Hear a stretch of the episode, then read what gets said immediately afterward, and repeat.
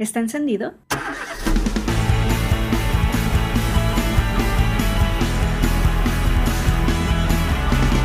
Entre traslados.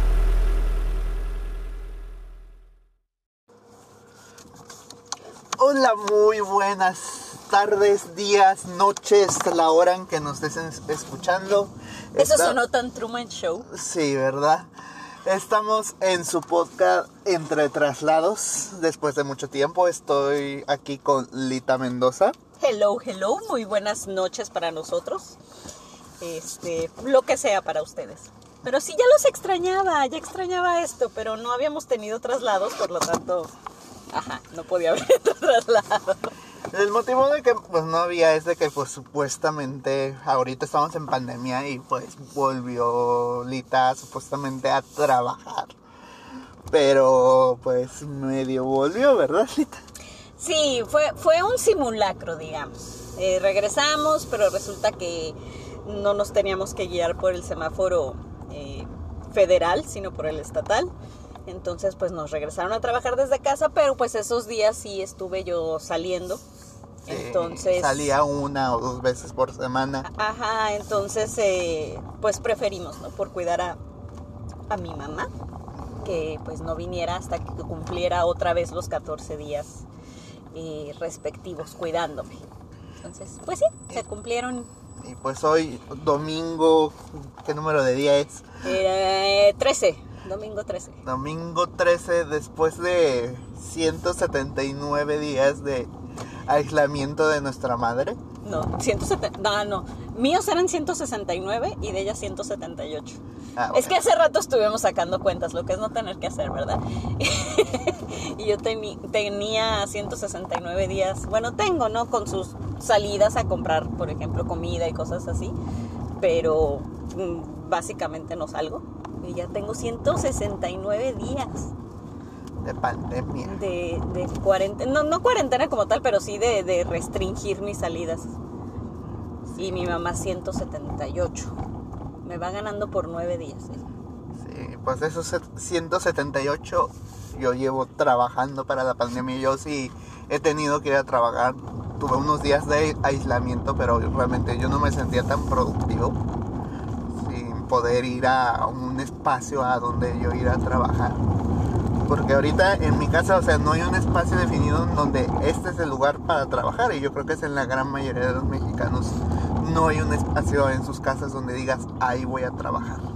Sí, está bien difícil, porque aparte sí, yo sé, no sé, por ejemplo, yo en mi casa sí tengo un espacio designado como tal, como estudio, y aún así no trabajo casi ahí. No sé, como que no me, no me acaba de inspirar, y sí estoy a ratitos ahí, pero a veces me voy a trabajar mejor a la sala, a veces al comedor, a veces al cuarto que hice aquí donde está el balcón. Este, entonces ando de aquí para allá. Sí, yo también, o sea, me trabajaba en la sala, trabajaba en mi cuarto, ahí desde la cama. Pero tú porque si no tienes un espacio como tal. Sí, pero realmente creo que el problema es de que no nos educaron a trabajar en cualquier lugar. Porque de hecho ahorita estoy así viendo así como mejorar el negocio donde yo estoy trabajando, cómo ser más productivos porque ya hoy ya salió la noticia aquí en Baja California de que todo el, ciclo escolar, tanto en preparatoria como en primaria y secundaria, que va a durar hasta que se acabe a, a distancia y en digital. Todo el año escolar, lo cual es hasta julio del próximo año, Ajá. ya definido aquí en Baja California, se va todo el año escolar virtual, oficialmente. Cosa que yo estoy de acuerdo. Digo, yo sé que para mucha gente está siendo muy difícil. A lo mejor yo lo hablo pues desde mi trinchera que no tengo hijos y que todo está como a toda madre. Pero yo creo que es mejor ya tener la certeza de que algo va a ser de tal manera a que estábamos como que sí, como que no, que si regresan, que sí. No, no sé. Tú trabajando en escuelas sabrás mejor eso. Sí y no. Ah, el problema, vuelvo lo mismo. Ahorita yo con mis maestros, o sea, sí les di un equipo, pero muy básico.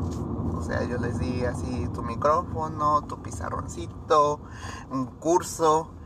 Pero, por ejemplo, la, la gran mayoría de las escuelas no pueden así decir, ah, toma una cámara profesional, toma un micrófono pues que sí te grabe bien, o sea que pueda eliminar por ejemplo el ruido ambiente. Ten esta computadora que no se te va a trabar. Inclusive este sábado un maestro, o sea, de plano tronó su computadora, o sea, el disco duro se murió. Lo bueno es de que pues ese maestro sí, sí tenía ahí ahorrado para comprarse una nueva compu y ese mismo sábado fue y se compró una nueva computadora. Pero la gran mayoría de los casos no suele suceder eso de que tengan el equipo. Y tú como gobierno pues también, o sea, no lo han hecho ahí en tu oficina, pero en varias secciones de gobierno dijeron pues vamos a quitar computadoras. Y entonces está pues gacho, o sea, de que pues el mismo gobierno o la misma institución privada pues no pueda invertir por el miedo, porque yo le comentaba a los dueños de donde yo trabajo, les decía adquirir equipos, pero ahí tienes la cuestión de la incertidumbre de que le das una computadora a un empleado y se te va. Y pues obviamente tú como empresa pues quieres gastar en un buen equipo que dure varios años, o sea, no que te dure un año o dos. Y se te va pues ahí ya perdiste tú como empresa más de 10 mil pesos mínimo en una buena computadora. Sí. Pero bueno, yo creo que ahí es buscar el modo, la verdad lo desconozco, pero antes de esto ya hay muchas empresas que cuando entras te, te proveen de algún equipo caro, una tablet, por ejemplo, una computadora, en ciertos trabajos que se requieren. ¿Por qué te claxó si ni siquiera estaba el verde? Ah, porque pues, ya sabes, le surge, más en domingo, llegar a... Sí, en domingo, casi 11 de la noche y mucha urgencia. Eh, eh, ¿Qué estaba? Ah, que yo creo que sí debe haber alguna manera, claro, no, digo, siempre vas a correr un riesgo, pero sí debe haber alguna manera como de protegerse en ese sentido. Sí, o sea, sí hay, hay maneras, pero ahorita en pandemia la gran mayoría de las empresas que tomes ese riesgo, más o sea, de que le des a todo tu equipo de empleados una computadora, o sea, ahí no estás hablando de pues 10 pesos, o sea, que fácilmente los pierdes. Igual es ver la cuestión de, por ejemplo, la aseguranza, de que si te lo va a cubrir. con este carácter. Perdón, pero es que pasamos por un bache que aquí en Tijuana casi no hay, ¿verdad? Sarcasmo, por cierto. y no manchen, estaba profundísimo. Perdón. Y pues vuelvo a lo mismo de Ahí la cuestión del problema de los profesionistas aquí en México. Aquí tenemos, o sea, educación profesional muy barata, pero así de que le digas, oye, tú que estudiaste ah, arquitectura, tienes una computadora que es capaz de hacer los renders de los edificios y la gran mayoría de los arquitectos que salen tienen así una Pentium 4. Bueno, pero tienen... Pero en este caso no ah, tienen el equipo. O de que yo, por ejemplo, como yo trabajo en educación, yo daba por sentado. No, todos los profesores, como les ha pasado a la gran mayoría, saben conectar un proyector y, y hacerlo funcionar sin que le pidan la ayuda al estudiante. Y ha sucedido varias veces en que yo veo un maestro en universidad, en una universidad pública, que tiene doctorado y batalla para conectar simplemente un proyector. Pues sí, es que fueron cosas que no nos enseñaron, uno tiene que ir aprendiendo sobre la práctica. Y ese es el problema, de que son cosas que no nos enseñaron y que uno esperaría de que pues te lo enseñen en, en la escuela donde vayas. Perdón, voy a hacer un poquito de ruido, tantito. Nada más tantito, pero es que no están ustedes para saberlo, pero yo sí para contarlo. que encargué un queso bien rico porque hay que consumir regional cuando se puede. No, y aparte está bien bueno. Y lo traigo aquí y se me antojó y estoy agarrando un pedacito. Perdón, hoy ando muy disperso. Y por ejemplo, lo, que le comentaba a, mi madre, de cómo es posible que personas que en redes sociales pueden hacer sus en vivos para vender productos y no pueda que hagan el en vivo y no se pixelee, se trabe, se pierda la señal. Y profesionistas. La necesidad, compadre. Con la necesidad uno aprende a hacer de todo. Pero aquí el problema es de que aún con la necesidad, aún tienes tu chamba. Pero, ¿cómo se dice? Ah, no sé. Ah, ¿Cuál es la idea? ti- Tienes la necesidad, pero realmente no le estás invirtiendo tu trabajo. Oye, pero sí es cierto, los de las ventas en vivo sí les saben, ¿verdad? Bien que la manejan. Y muy rústicamente, pero se, se organizan, porque luego cuando veo que están organizando así que lo que la gente les va comprando, y como ya, el otro día vi una chava que hasta tiene sus etiquetas de colores y como que les iba pegando a lo que iba vendiendo la etiqueta de color por el lugar de entrega. Ujú. Y dije, órale, qué organizada. Sí, o sea, tienen todo su proceso de trabajo. Y obviamente luchan, o sea, por ejemplo, he, he ido a recoger de las compras que ha hecho mi madre. Así de que, ¿cuánto, cuánto es? 40 pesos. Y todo el proceso que hicieron y, por 40 pesos. Ajá, pero pues también, o sea, pero son 40 aquí, 40 acá, o sea, es de a poquito, Ajá. pero en volumen, porque sí venden a varias personas. Por ejemplo, aquí profesionistas de que digan, ah, pues ya tengo garantizado eso, pero no le echo ganas. Eh, Como que sí deja de, de que desear así de los profesionistas. Ni modo. Estamos enfrentándonos a lo que realmente no sabemos. No sabíamos que no sabíamos. Ahora ya sabemos que no sabíamos. De a poquito hay que irlo arreglando. Ahora bien, ¿cómo, cómo se arregla? Pues como dijimos el otro día, digo, yo siento que sí está difícil. Ya el otro día mi hermano y yo tuvimos un este estuvimos ahí desahogándonos respectivamente de nuestras frustraciones con el mundo. Y al final creo que llegamos a la conclusión de que el cambio, pues aunque suene ay muy trillado y como que quema mucho el sol, pero pues que a veces lo más que uno puede hacer es cambiar uno mismo y de ese cambio generar un cambio en tu entorno más cercano. Poco a poquito. Yo sé que es lento, pero creo y hasta donde yo he visto es la forma que más funciona. Todo surgió por un video que mi hermano me recomendó de... ¿Cómo era? De razones para huir de Latinoamérica. ¿o qué? Sí, 11 eh, razones para escapar de Latinoamérica.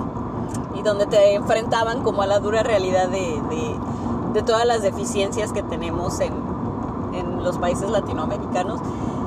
Y aunque las primeras todas eran como muy económicas y tecnológicas y demás, llegaba un punto en especial, ya más allá de la mitad, en que se resumía la mentalidad. Y ahí fue donde a mí me pegó en lo personal, porque dije, sí es cierto.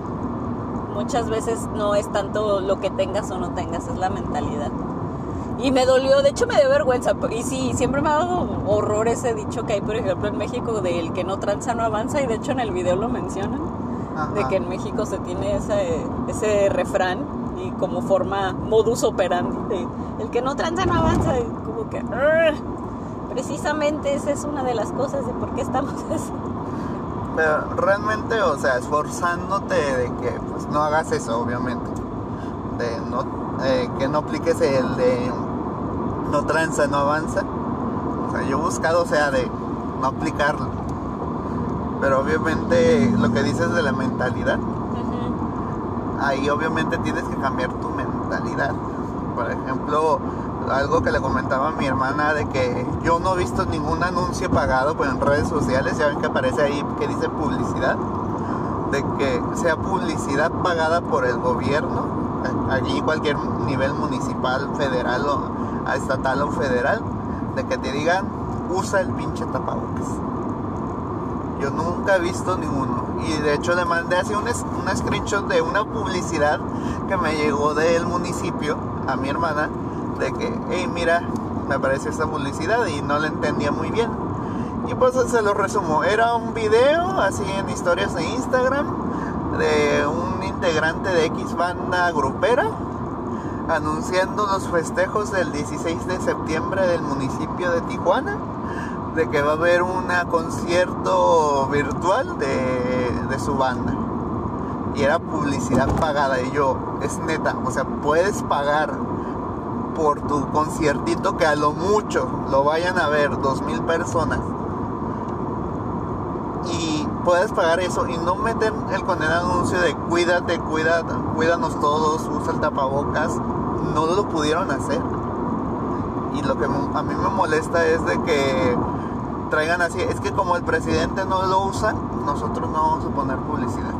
Es que también ahí está la poca responsabilidad. Digo yo, independiente de que estés de acuerdo o no con usar el tapabocas, eh, hablando en este caso del presidente. Pero quieras o no, eres un ejemplo a seguir. O sea, te guste o no, estés de acuerdo o no, tú hayas votado por él o no, eres una persona que pone el ejemplo y que va a arrastrar a gente. Ahora sí que hay una frase que a mí me gusta mucho que dice que las palabras convencen, los ejemplos arrastran. Entonces, si tú no estás poniendo el ejemplo, o al contrario, pones el ejemplo de no te lo pongas, pues de ahí la gente se agarra, porque eres como que, oye, si la máxima autoridad del país no lo está haciendo, pues yo, ¿por qué no? Y entonces ahí volvemos Entonces, así. qué poca responsabilidad de... de que tú lo hagas con tu círculo interno y ya ven que les digo así de que pues es que mis maestros no invierten en equipo, en sus clases o cosas así. O así de que se animen a hacer videos de YouTube. Pero ahí por ejemplo, pues me volteo a mí mismo y me miro en el espejo y digo, Paco, ¿tú estás haciendo videos? No. ¿Estás buscando así ser el ejemplo con tus maestros y mostrarles cómo se hace? Realmente no, o sea, directamente no les digo, oigan, mírenme cómo doy clases. Y entonces entro así de que realmente no estoy buscando, ¿cómo se dice? Ser el ejemplo, seguir de ellos, porque realmente no tienen un punto de referencia. Entonces ya me puse así a pensar y ya de hecho me creé así una cuenta para practicar.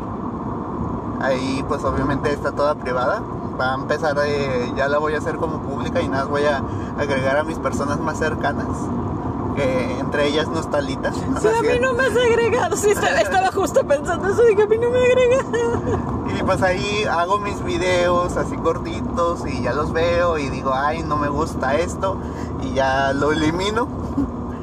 Pero ya así dije, no, el lunes ya va a empezar así a, a, a pues a hacerlo un poco a público. De hecho, la cuenta se llama Paco Sin Pena. ¿En serio? Ajá. Ay, búsquenlo, agréguenlo. El que quería poquita gente ya ahorita diciéndolo aquí. Para los millones de, de escuchas que tenemos. Y pues ahí entramos así a la parte de pues la mentalidad de, la, de Latinoamérica. De que por ejemplo, no, es que yo no lo voy a mostrar porque luego me, me van a robar mi idea. Y es lo que me caga de la mentalidad de los mexicanos. Me van a robar mis ideas. Y ahí les voy a contar una pequeña historia de lo que me sucedió a mí en la universidad. Yo pues he entrado a estudiar múltiples carreras.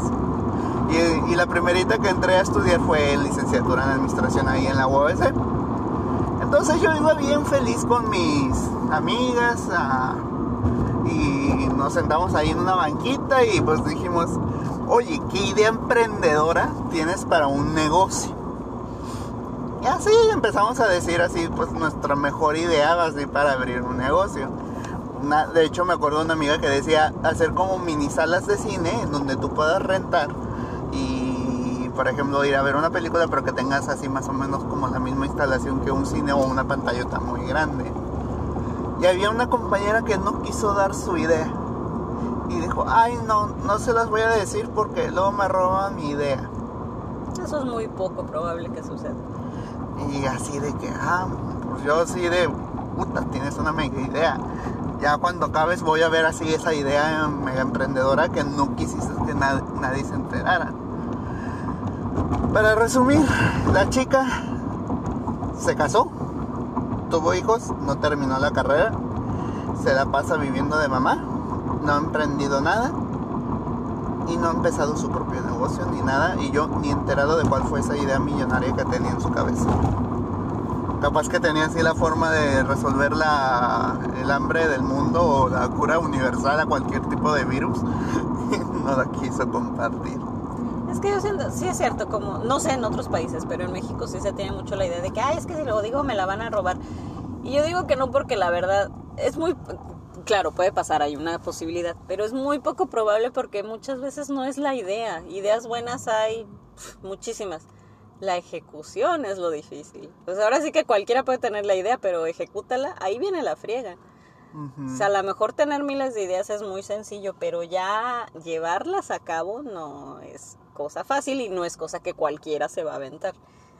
Entonces, si, si tú piensas callarte una idea porque no te la roben, pues es muy probable que te estés perdiendo oportunidad, porque hay más probabilidades de que te encuentres gente en el camino, de que a lo mejor te aporte a tu idea o te apoye de alguna manera a ella, a que te la robe. Y la gran mayoría no quieren así agregar integrantes a su equipo o hacerse, hacerse de socios. O sea, dicen, no, yo no voy a compartir esta idea de negocio. No, no voy a contratar a más personas porque voy a ganar menos dinero. ¿Creen que el crecimiento, o sea, de que contrates más personas o, o compartas tu idea con alguien más para que sea tu socio, que contrates más empleados, ahí automáticamente te van a robar la idea? Obviamente, si es una idea sencillita, que no la has desarrollado bien, que no tienes así los procesos ni, ni la forma de ahorrarte tiempo, obviamente cualquier tipo llega y te la roba. Pero si es una idea así de que está difícil de construir, Y es que a veces, aunque no esté tan difícil, digo, yo estoy traumada con Shark Tank y cosas así. Yo creo que a mi hermano ya lo tengo hasta el gorro porque siempre lo saco. Pero la verdad es que te das cuenta de que, pa- para empezar, o sea, emprender un proyecto no es cosa sencilla. Y una del- uno de los factores que tienen en común las empresas que sí logran algo, porque no es como que de la noche a la mañana se hacen exitosas. Ahora sí que el otro día vi una frase que me gustó, no me acuerdo muy bien cómo iba, pero decían, todo mundo quiere el resultado chingón, pero nadie quiere la chinga que hay detrás. Y sí es cierto, o sea, hay cosas que dices, no manches, o sea, qué proyecto, porque tú ya las ves cuando ya llegaron, ya establecidas, ya trabajadas, ya son un éxito, pero no ves toda la friega que hubo detrás. Y por lo regular, para que alguien aguante toda la friega que conlleva el llegar a ese punto, tiene que ser un proyecto que ames, o sea, de algo que te apasione, de algo que te encante. Sé que suena súper trillado y, y como que cha, la, la, la, la, pero es neta, o sea, si no es un proyecto que amas, no vas a estar eh, con todos los sacrificios que implica para llegar al punto en donde ya es algo exitoso. Entonces, creo que eso también influye en que no te van a, o sea, es muy poco probable que te roben la idea, porque a lo mejor a quien se la cuentes no va a tener ni el conocimiento ni la pasión de, de lo que a ti te llamó precisamente a desarrollar esa idea. Y, y algo que, por ejemplo, la gran mayoría es que no tengo esa idea o no tengo esa cosa en que invertirle. Y, por ejemplo, yo pues atiendo alumnos de preparatoria y, por ejemplo, no tienen ni idea de qué deben invertir. Y si no tienes idea, la, la cosa o persona que tienes que invertir eres en ti mismo. Por ejemplo, yo tenía hace una alumna que me llegó y le dije, ¿qué carrera universitaria quieres estudiar? Y con, con penita me dijo, azafata. Y yo, ah, chingón, ¿quiere- ¿te gusta viajar? Y me dice, sí, sí me gusta viajar. Ya le dije, ok, y pues ya le dije ¿y qué se ocupa para hacer azafata. Ya me dijo que pues se quería ir a estudiar allá a Los Cabos. Le dije, ah, pues aquí en Tijuana también hay una escuela de, de aviación y de azafata. Y le dije, y llegamos al punto de, ahora bien, ¿tú qué, qué tipo de azafata quieres ser? ¿La que sea de Tijuana a Tapachula o de París a Dubai? Y así se quedó pensando, no, pues la de París y Dubai. Muy bien, ¿cuántos idiomas dominas? Nada, sabía español obviamente. y pues como tiene la doble nacionalidad, sabe inglés, pero no lo domina perfectamente. Y le dije, tú si quieres ser una azafata de ah, París, Dubái o cualquier así ah, ciudad de renombre, tienes que ser la mejor azafata del mundo. Aparte de preocuparte por el físico, te tienes que preocupar de lo profesional.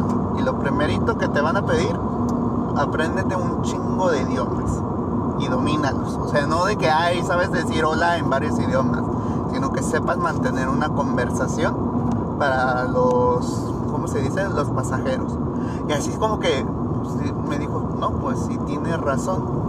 Y pues la gran mayoría de la gente cuando estudia una carrera, así dice que, no, pues ahí la universidad o la escuela donde yo vaya o la, vida me va a decir así automáticamente, ya vas a estar listo ya cuando termines los 4 o 5 o 6 años de carrera, ya estarás lista.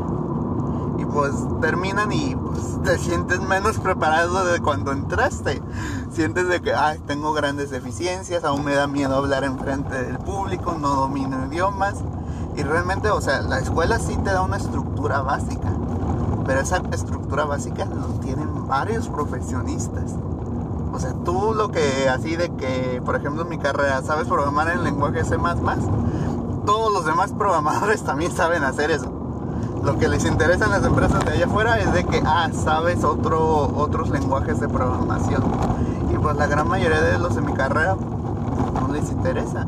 O por ejemplo, en ingeniería, tienes que pasar el examen de inglés y que es 50 o 60%. Y es un examen escrito, no te evalúan lo oral, de que sepas mantener una conversación, que sea ah, que sepas hablar sobre programación en, en inglés, no te revisan nada de eso. Y ahí pueden decir, pinche sistema, no me cumplió ni nada. Pero es que está complicado hacerte eso. Y realmente la persona que se tiene que preocupar del desarrollo profesional o, o de tu vida, eres tú. Sí. Y a todos mis alumnos de nuevo ingreso de preparatoria les, les digo, yo te voy a dar la estructura básica. Le voy a, le voy a buscar así de que tú no te dé pena hablar en frente del público. Pero por ejemplo, si tú quieres estudiar arquitectura, tienes, tiene que cantarte la arquitectura y buscar que seas el arquitecto más chingón de todos cuando salgas allá afuera. O sea, todos van a saber lo mismo que tú cuando terminen arquitectura. De ti depende de que tú seas más chingón que todos los demás. Y en ninguna carrera te enseñan así de que, ah, tienes que hablar enfrente del público. La gran mayoría, así cuando les eh, piden exposición a, a- en sus clases, nos mataron al gato, no te preocupes. No, pero quería ver qué animal era, no, no alcancé a ver que era un gato. Ah, es que pasó un gato corriendo para los... Y está todo muy oscuro y nada más vi una colita atravesar y dije, ¿qué es? ¿En qué estaba? En que no te enseñan a hablar en público. si no te enseñan a hablar en público, igual el sistema no te enseña. Y por ejemplo, los maestros enseñan, ah, tienes que hacer una exposición, te toca el lunes. Y la gran mayoría, y es un problema del sistema educativo, pero es un gran problema cambiarlo, vas a exponer, te dicen, ah, ok, sacaron siete. Y ya, pasa el siguiente equipo. Y nunca te explican, oye, sacaste 7 por esto, no hablaste bien en público, te la pasaste encasillado, dices muchas muletillas, dices mucho lee, da, no dominaste el tema o cosas así, no te hacen esas observaciones. Y la persona que más te debe de criticar, que es lo que les digo a los alumnos, porque me dicen, no, la persona que me, me critica es mi mamá, o mi hermano, o así cualquier persona, pero lo que les digo es, la persona que más te debe de criticar eres tú mismo. Y la persona que más te debe de amar eres tú mismo.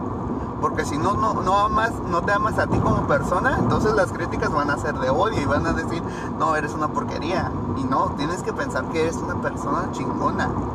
Que si tú te puedes corregir y decir, no, sabes que Lo estás haciendo mal, tienes que hacer este cambio, ahí pues estás amándote a ti mismo, te estás corrigiendo, te estás criticando y te estás convirtiendo en una mejor persona.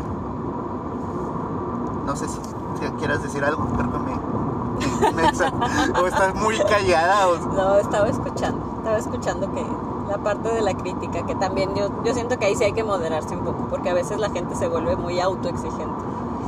Este, y es- entra esa la parte de que te tienes que amar a ti mismo. es que sí es un equilibrio bien delicado que yo siento que todavía en la adolescencia es difícil encontrar. O sea, sí decirte que te critiques en la adolescencia se me hace fuerte porque yo creo que es una de las etapas más vulnerables y de inseguridad por las que pasamos. Entonces sí creo que ahí hay, hay como un equilibrio muy delicado en que mm, sí debes de saber qué áreas tienes para mejorar, pero se debe más que buscar criticar lo malo que tienes, buscar lo bueno y empezar por eso, o sea, por, por fortalecer lo de por sí ya bueno que tienes, hacerte descubrir en lo que eres bueno y enfocarte por ahí. Y claro, y de eso, sin querer, va a llegar un punto que te vas a dar cuenta de que, ok, soy muy bueno en esto, pero a lo mejor en esta cosita que soy deficiente, me está deteniendo crecer más en esto que yo sé que se me da. Entonces ya, pero ya lo abordas desde otra perspectiva, no es desde la perspectiva de, ay, soy un pendejo para esto, soy un, no se me da esto. Más que enfocarte en lo que haces mal es fortalecer lo que haces bien. Ah, sí, pero obviamente tú como persona te tienes que buscar construir. Y es que la gran mayoría, lo que les digo a los alumnos, la gran mayoría dicen, soy malo en matemáticas. Les pregunto, ¿qué eres, ¿en qué parte de matemática eres mal? Y pues se quedan y piensan, no, pues todo.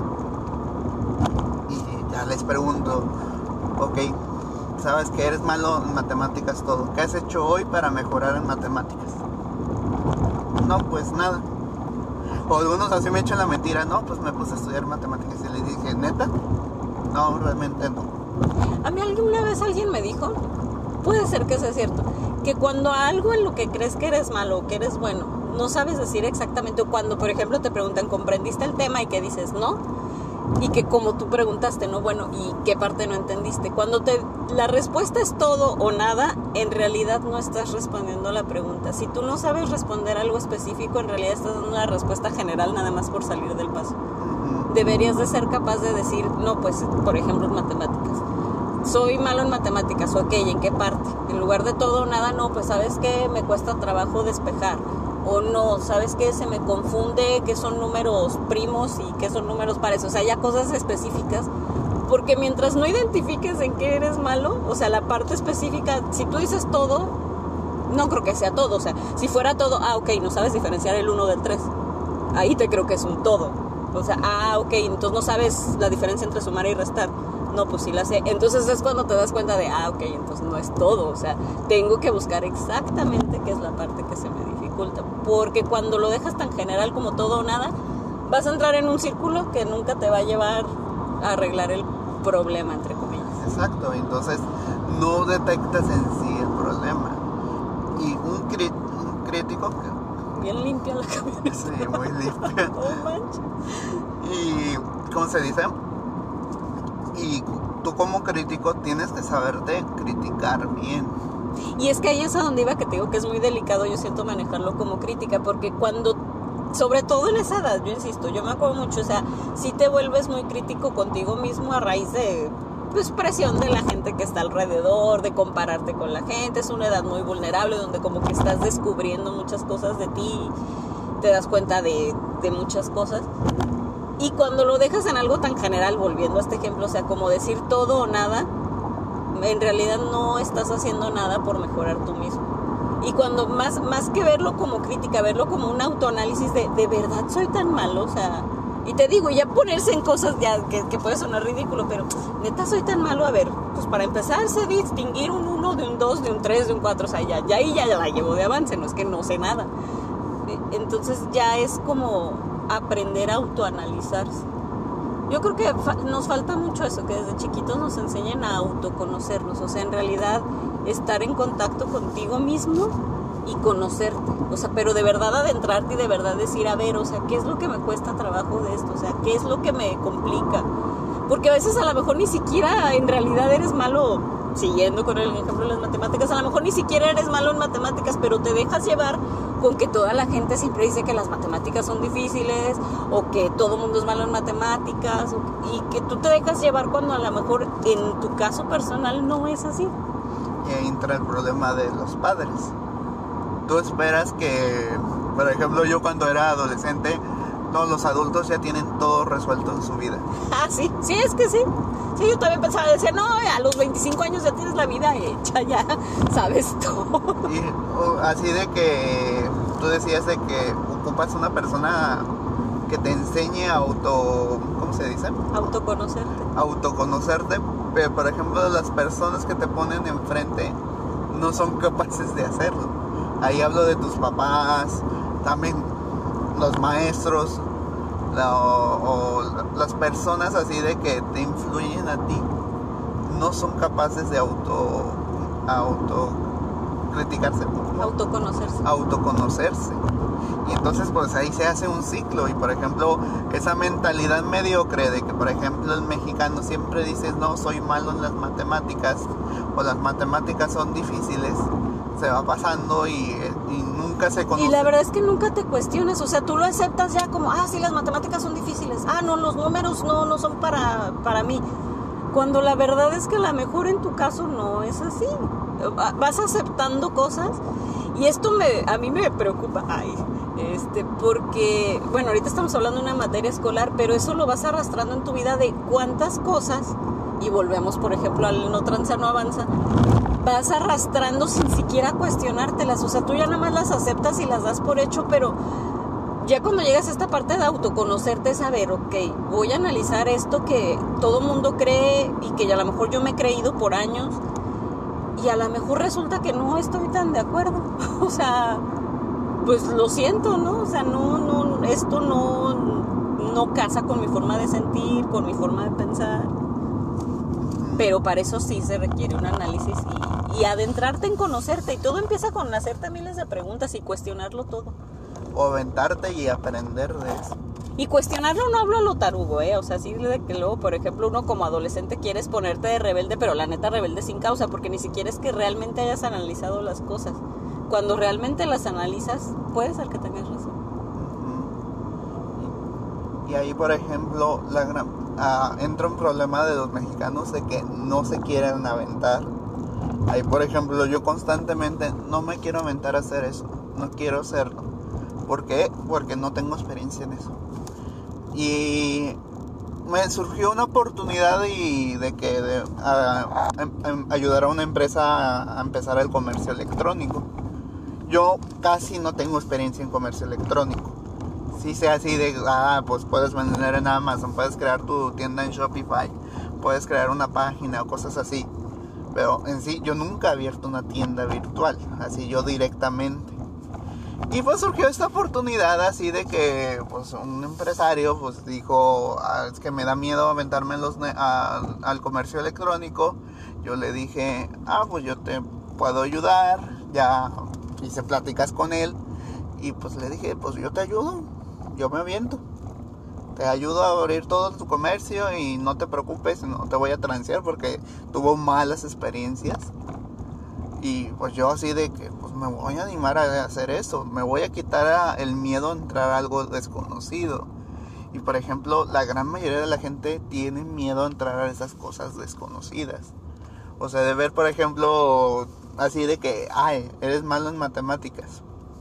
Ok, voy a animarme a aprender y me voy a esforzar así los primeros días o los primeros meses a que sí me voy a dar de topes de matemáticas. Pero tarde o temprano te vas a volver un experto. Y obviamente tú no, vas a buscar un, resultado mediocre. Que es algo que, por ejemplo, yo me exijo a- mucho. De que yo no quiero resultados mediocres.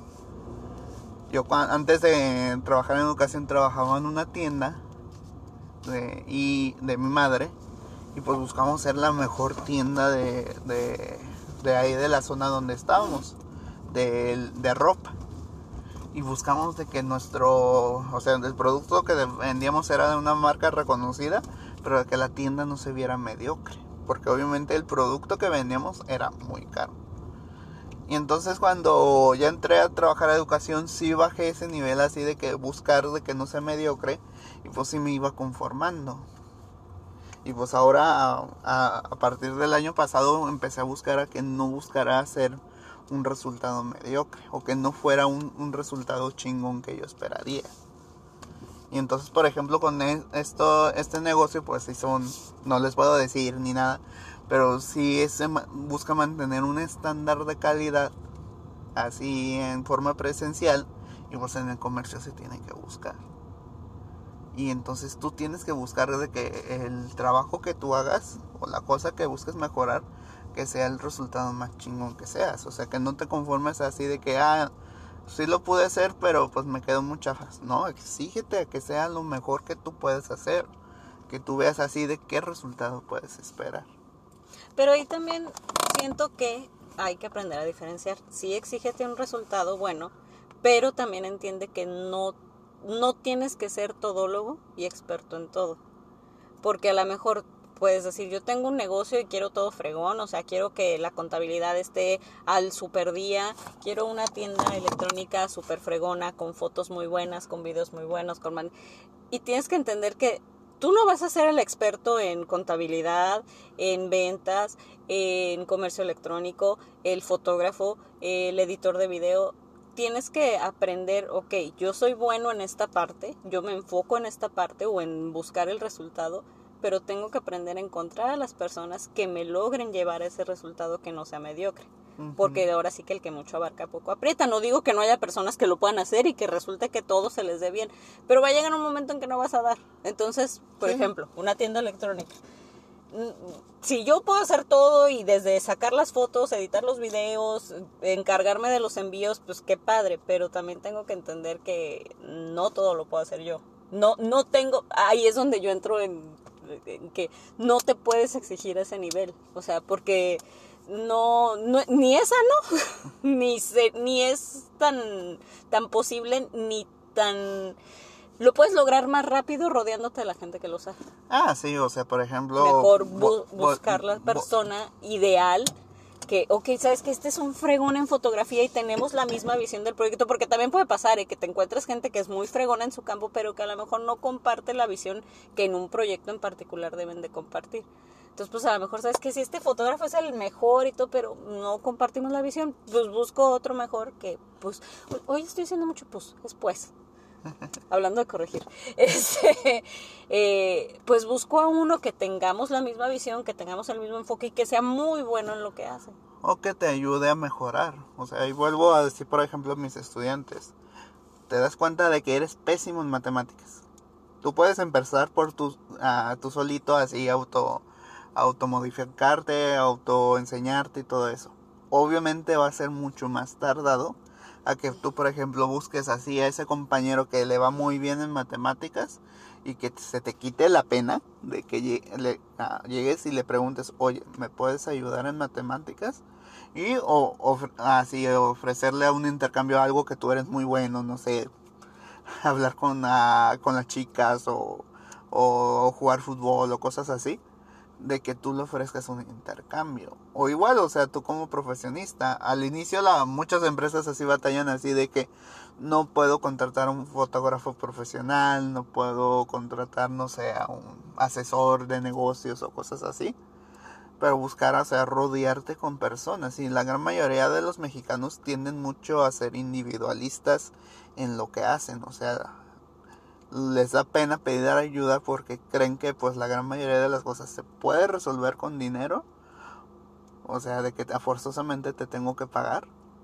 O realmente mm, no por la pena te da uh, te da te da pena pedir la ayuda. Pues sí. Al final de cuentas creo que podemos decir que nos hace falta también desarrollar el trabajo en equipo. O sea, aprender que es mejor un equipo. Aprender a confiar y no querer. Y también hacer que la... Y aprender a compartir lo que decíamos hace rato, o sea, como lo de las ideas. No es que no te quieran, te van a robar la idea, o sea, eh, cuando tú compartes te puedes encontrar con gente que no manches, se va a apasionar por tu mismo proyecto y que le va a cooperar a, él. Hay que aprender a compartir y en ese compartir entra también, o sea, si te vas a rodear de un buen equipo, pues hay que compartir, por ejemplo, obvio, de una ganancia de un 100%, pues a lo mejor una parte ver para esa persona, pero también vas a crecer más rápido. Y también enseñar a la gente a que se vea, ¿cómo se podría? Ya ves que tú, ay, confío en esa persona. No sé si te pasó alguna vez en la universidad de que, ok, tú haces esto, esto, esto, y llega el momento de que juntan el trabajo y uno dijo, ay, yo no hice nada. No, afortunadamente mis compañeros de universidad fueron muy pero bueno. Pero sí, digo, sí conozco muchos casos, ¿no? Que falta, no falta el típico de, ay, yo no pude, ay, se le comió mi perro. Ajá. Entonces así, obviamente, pues este cambio, o sea, de que enseñar a trabajar en equipo, a dar confianza sobre otros de lo, de lo que tú vayas a hacer. Ese, por ejemplo, ese tipo de cambios yo no los puedo hacer así drásticamente en educación, lo tienen que tomar esas decisiones los que están arriba. Y pues obviamente, pues ahí lo triste es de que el cambio viene de los de arriba. Y realmente los de arriba pues no les interesa a veces hacer el cambio. Y pues volvemos así de que pues empieza primero con tu círculo interno. Empieza contigo. Digo, cuando uno empieza con uno mismo es cuando te empiezas a dar cuenta de lo difícil que está, porque sí, también está cañón. Ah, sí. Y, y de ahí pues ve tratando de impregnar a tu círculo más cercano. Creo que esa es la manera más factible. No digo que sea la única. Esa es mi perspectiva. A lo mejor estoy equivocada. Pero creo que esa es una de las formas más factibles de que suceda. Porque de por sí es algo complicado. Pero Sí. creo que es una de las que sí es posible. Sí, de hecho es muy complicado cambiarse a sí mismo. Mucho. O sea, así de cambiarte un hábito. O sea, yo por ejemplo hice la... ¿Cómo se dice? Esa de que tienen que pasar ciertas cantidad de días para que te cambie. 21 días. Y, por ejemplo, yo quería meterme el hábito de, ay, me tengo que cepillar tres veces al día. Ujú. Una- no me cepillaba, una vez me cepillaba en, en la mañana y en la, en la tarde. Pues yo quería así de la tercera comida, pues me cepilló los dientes. Así lo hice por los días, esos 21 días. Ujú. Y así yo, pues va- se va a hacer au- automáticamente. Y, y ya, pues no, no sucedió. No, el otro día, fíjate, sí, porque yo también toda mi vida he escuchado eso, ¿no? De que 21 días para adquirir un nuevo hábito. Pero el otro día estaba leyendo de un estudio que se hizo, que de hecho en primera, era diferente desarrollar un hábito que dejar un hábito. ¿Ok? Que no los dos los podías encasillar en los 21 días. Y, y vieron como el proceso neurológico, nada más que ahorita no me acuerdo bien, pero eran más días, ¿eh? Y de hecho eran días diferentes. Para uno eran 30 y para el otro no me acuerdo cuánto tiempo era, creo que eran tres meses. No me hagan mucho caso en los días, pero dependía, si querías dejar un hábito era determinado tiempo, que no eran 21 días, era más. Y si querías adquirir uno también era otra, otra cantidad de tiempo. Y explicaban, porque es hasta como el tiempo en el que se desarrollan las nuevas conexiones entre tus neuronas para que eso ya se le haga como algo normal y que ya no te cueste tanto trabajo. Te- lo voy a buscar porque estaba interesante, pero ya lo leí. Y ahora aquí hablando de hábitos, un, un reto que se puso mi hermana fue de tomar una fotografía al día. Ajá. Ah, se ha hecho así un hábito de que automáticamente no solo publicas una foto, sino publicas dos en un solo día. Mm, no, No. no. ¿Por qué te propusiste? O sea, a veces publico dos, pero en la misma publicación. No es que publiqué una en la mañana y otra en la tarde, no. Ajá. ¿Por qué me lo propuse? Porque en realidad tenía mucho tiempo con Instagram y no tenía fotos en mi perfil. Y no sé, y cuando estaba pensando en diciembre dije, pues es algo que no me encanta, pero pues no sé, quiero ver si lo puedo cumplir. Y quiero retarme a, a que puedo subir 366 fotos. año. No, Nada más, la neta fue pura locura. No. Digo, mis otros propósitos del año creo que tenían más sentido. Ese era como el propósito de vamos a hacer algo que aunque en realidad no te interesa mucho, pero ajá, porque tienes una cuenta de Instagram sin fotos. Y por ejemplo, ya que terminen estos 366 días de subir una foto diario. ¿lo vas a seguir? No creo. No, de diario no. Por Porque en realidad no siento que sea algo que me aporte mucho. Eh, cuando quiera atesorar algún momento, pues sí, probablemente lo haré. Que digo, no creo que sea indispensable hacerlo por ese medio, pero porque no siento que sea algo que me aporte tanto. Digo, habrá gente a la que sí, ¿no? Pero a mí no, eso como que no siento ni que me quita ni que me da. Cosa diferente, por ejemplo, otro propósito que me hice fue el retomar el francés. Y ahí sí me dices, ¿vas a seguir estudiando francés acabando el año? Sí, porque sí, es algo que me aporta, que me gusta, que aunque voy lentito, pero me gusta y sí siento que me, me, me, me llena en algún aspecto el mantener mi cerebro activo aprendiendo y me encanta el francés. Es que, por ejemplo, cuando me dijiste eso, eso de una foto diaria, Ajá. o sea, yo me quedé... Hubo un, ¿cómo se dice? Youtuber llamado Casey, no me acuerdo, ese. Y lo que hacía era que era publicar un videoblog diario. Y el motivo de por qué lo hacía diario era de que, pues, para aumentar su creatividad. Sí, yo también, por, por eso más o menos me empezó, porque dije, bueno, es una manera de que a fuerza te obligues a ver a tu alrededor algo y como que ser creativo, pero después, no, en realidad no es algo que. Y, y cuando dejó de hacer eso es que dijo, es que siento que ya no estoy haciendo nada creativo, subiendo un video diario. Des- así decía, buscaba mucho forzar a hacer un video. A veces sentía que usaba la misma fórmula, que iba bajando su creatividad y pues lo dejó de hacer. Lo curioso es que ahora sí lo está intentando hacer, pero no forzosamente. Pero aquí lo curioso de los hábitos es de que pues, realmente se pueden cambiar. Yo siento que sí, obvio, pero sí tienes que tener una motivación que te mueva fuerte. Y también tratar de estarlos, aunque sea el mismo hábito, tratar de renovarlos. Eso te lo digo por el aspecto, por ejemplo, del ejercicio. Que yo me acuerdo que hubo una temporada en que ya de verdad como que todos los días hacía y ya me daba flojera, me aburría y dije, creo que ha llegado el momento de cambiar de tipo de ejercicio. Y empecé a buscar otras opciones y sí, fue como un nuevo boost. ¿Cómo se dice un boost en español? Bueno, como un nuevo empuje porque sí, empecé a ver otras cosas, a buscar otras cosas, porque como que ya me había encasillado. Y a lo mejor eso es algo que me hace falta con lo de la foto diaria y por eso a lo mejor ahorita no me ha, como que digo, no sería algo que mantendría, ¿no? Pero a lo mejor más adelante cambio de opinión y le hallo otro gustito.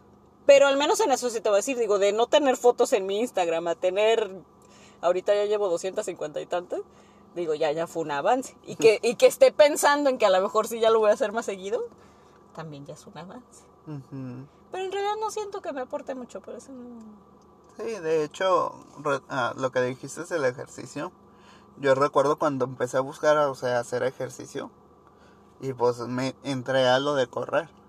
Y pues era de, lo que más me gustaba. No me acuerdo si el motivo de por qué dejé de correr. Pero, por ejemplo, con los perros uno cree, ah, voy a salir a correr más seguido. Y realmente no, no me sucede eso, menos ahorita en pandemia. Ahorita, por ejemplo, saqué a, a caminar a los perros y así de que, ah, lo que me da pereza es llegar a la casa y limpiarles las, las patitas. O sea, así de que remojarlas, limpiarlas y ponerles así jamoncito, secarlas y meter a los perros. Me da mega pereza eso. Y luego con los perros yo no puedo correr. Tengo que ir caminando.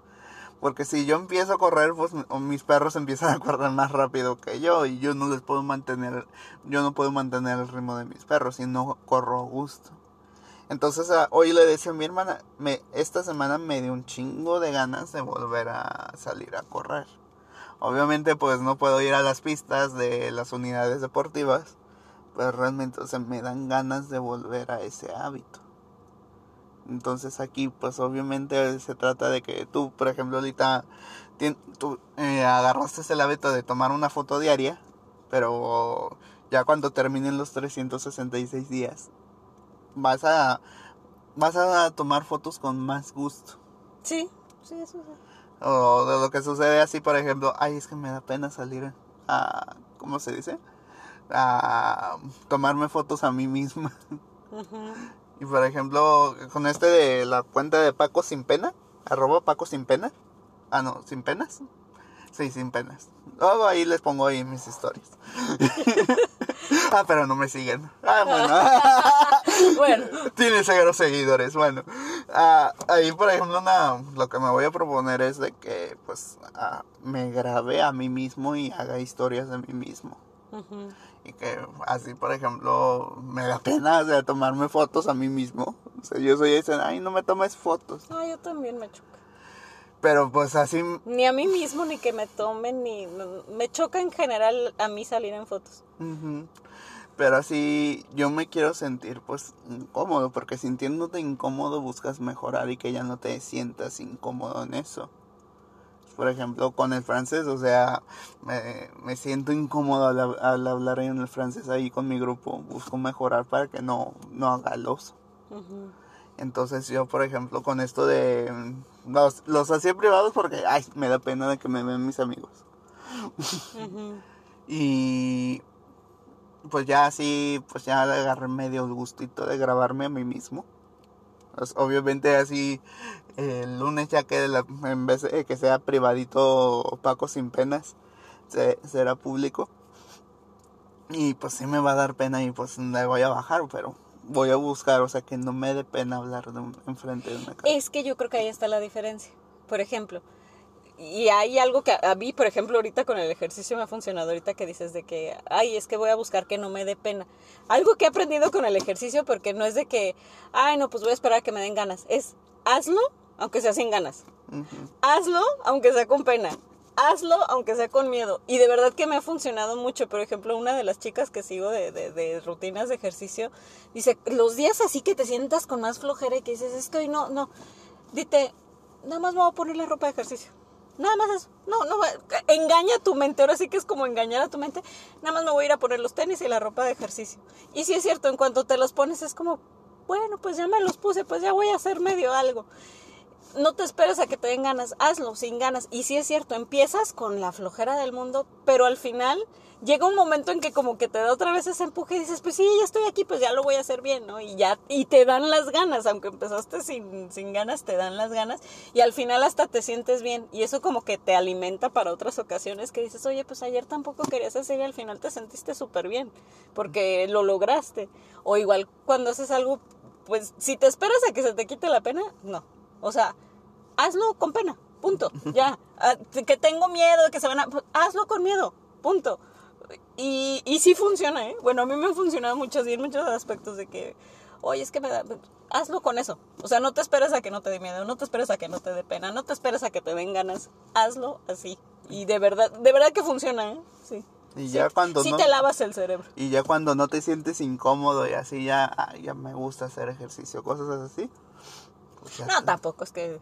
El otro día precisamente hablaba con una amiga, dice, es que verdad que llega un punto que tu cuerpo te lo pide. No, a mí cero, ¿eh? O sea, yo, yo no les voy a venir a engañar a decir, ah, no, sí, yo soy... No, o sea, a mí no ha llegado el punto en que digo, no manches mi cuerpo. No, a mí mi cuerpo me pide estar echada viendo series y comiendo palomitas. O sea, si, si nos vamos, sinceramente mi cuerpo me pide eso. ¿O ¿Es tu, cuer- ¿Es tu cuerpo o es tu cerebro? O sea, mi cuerpo a mí me dice, quédate echada. Pues mi cerebro está en mi cuerpo, así que igual es mi cuerpo. Y a mí mi cuerpo me dice, tú quédate echada, mijita. Pero luego veo la ganancia secundaria, porque yo más que nada sí mucho lo hago por salud. Entonces sí digo, pues sí, tu cuerpo a lo mejor ahorita te está pidiendo eso, pero tú sabes que tu cuerpo cuando acabas la rutina que empezaste sin ganas, te dice, gracias, hey, sí, lo hiciste bien, high five, vamos. Entonces, sí, Pues bueno, pero ya. ya, pues ya casi vamos a cerrar, porque el tiempo máximo es de 60 minutos Y ya nos está presionando nuestro editor de de... podcast. Así que, Pues bueno, terminamos por el día de hoy. Esperemos de que pues próximamente pueda haber la tercera versión. Realmente pues espero que no vuelva a trabajar mi hermana. ay no, sí. No, que algún día, un día de esta semana que pues no tenga citas ahí en la escuela, pues le diga, oye, ¿te quieres venir a la casa? Pues el miércoles es festivo. Ah, pues, Yo sé. eh, para, hacer el- aunque ir- iría por ti antes, me, me da cosa salir el 16. Puede ser. Pero Bueno. bueno, terminamos. Ah, ya en el próximo pues habrá chisme. Ahí ah, vamos a comentar qué comentó de vuelta mi crunch de universidad. ¿Se acuerdan del episodio aquel de las penas? ¿Eh? Pues el caso es de que me mandó meme. Entonces, pues ya tenemos chisme. Ya pues... Tanto no me quiso decir en el episodio que era que se acabó sabiendo. ¿Eh? Porque la verdad siempre sale a la luz, señor. sí, es que es mi amiga, pero... Paco, el tiempo, el tiempo. Chisme, la próxima semana. Digo, el próximo Es mi capítulo. amiga, me mandó meme y yo no lo va a escuchar y sí lo escucho. Y pues bueno, en el siguiente podcast lo vamos a escuchar porque pues ya se va a acabar el tiempo de este. Así que Bueno, pues nos vemos hasta la próxima hasta la próxima, sin penas. y Paco sin penas, ¿ok? Bye. Bye.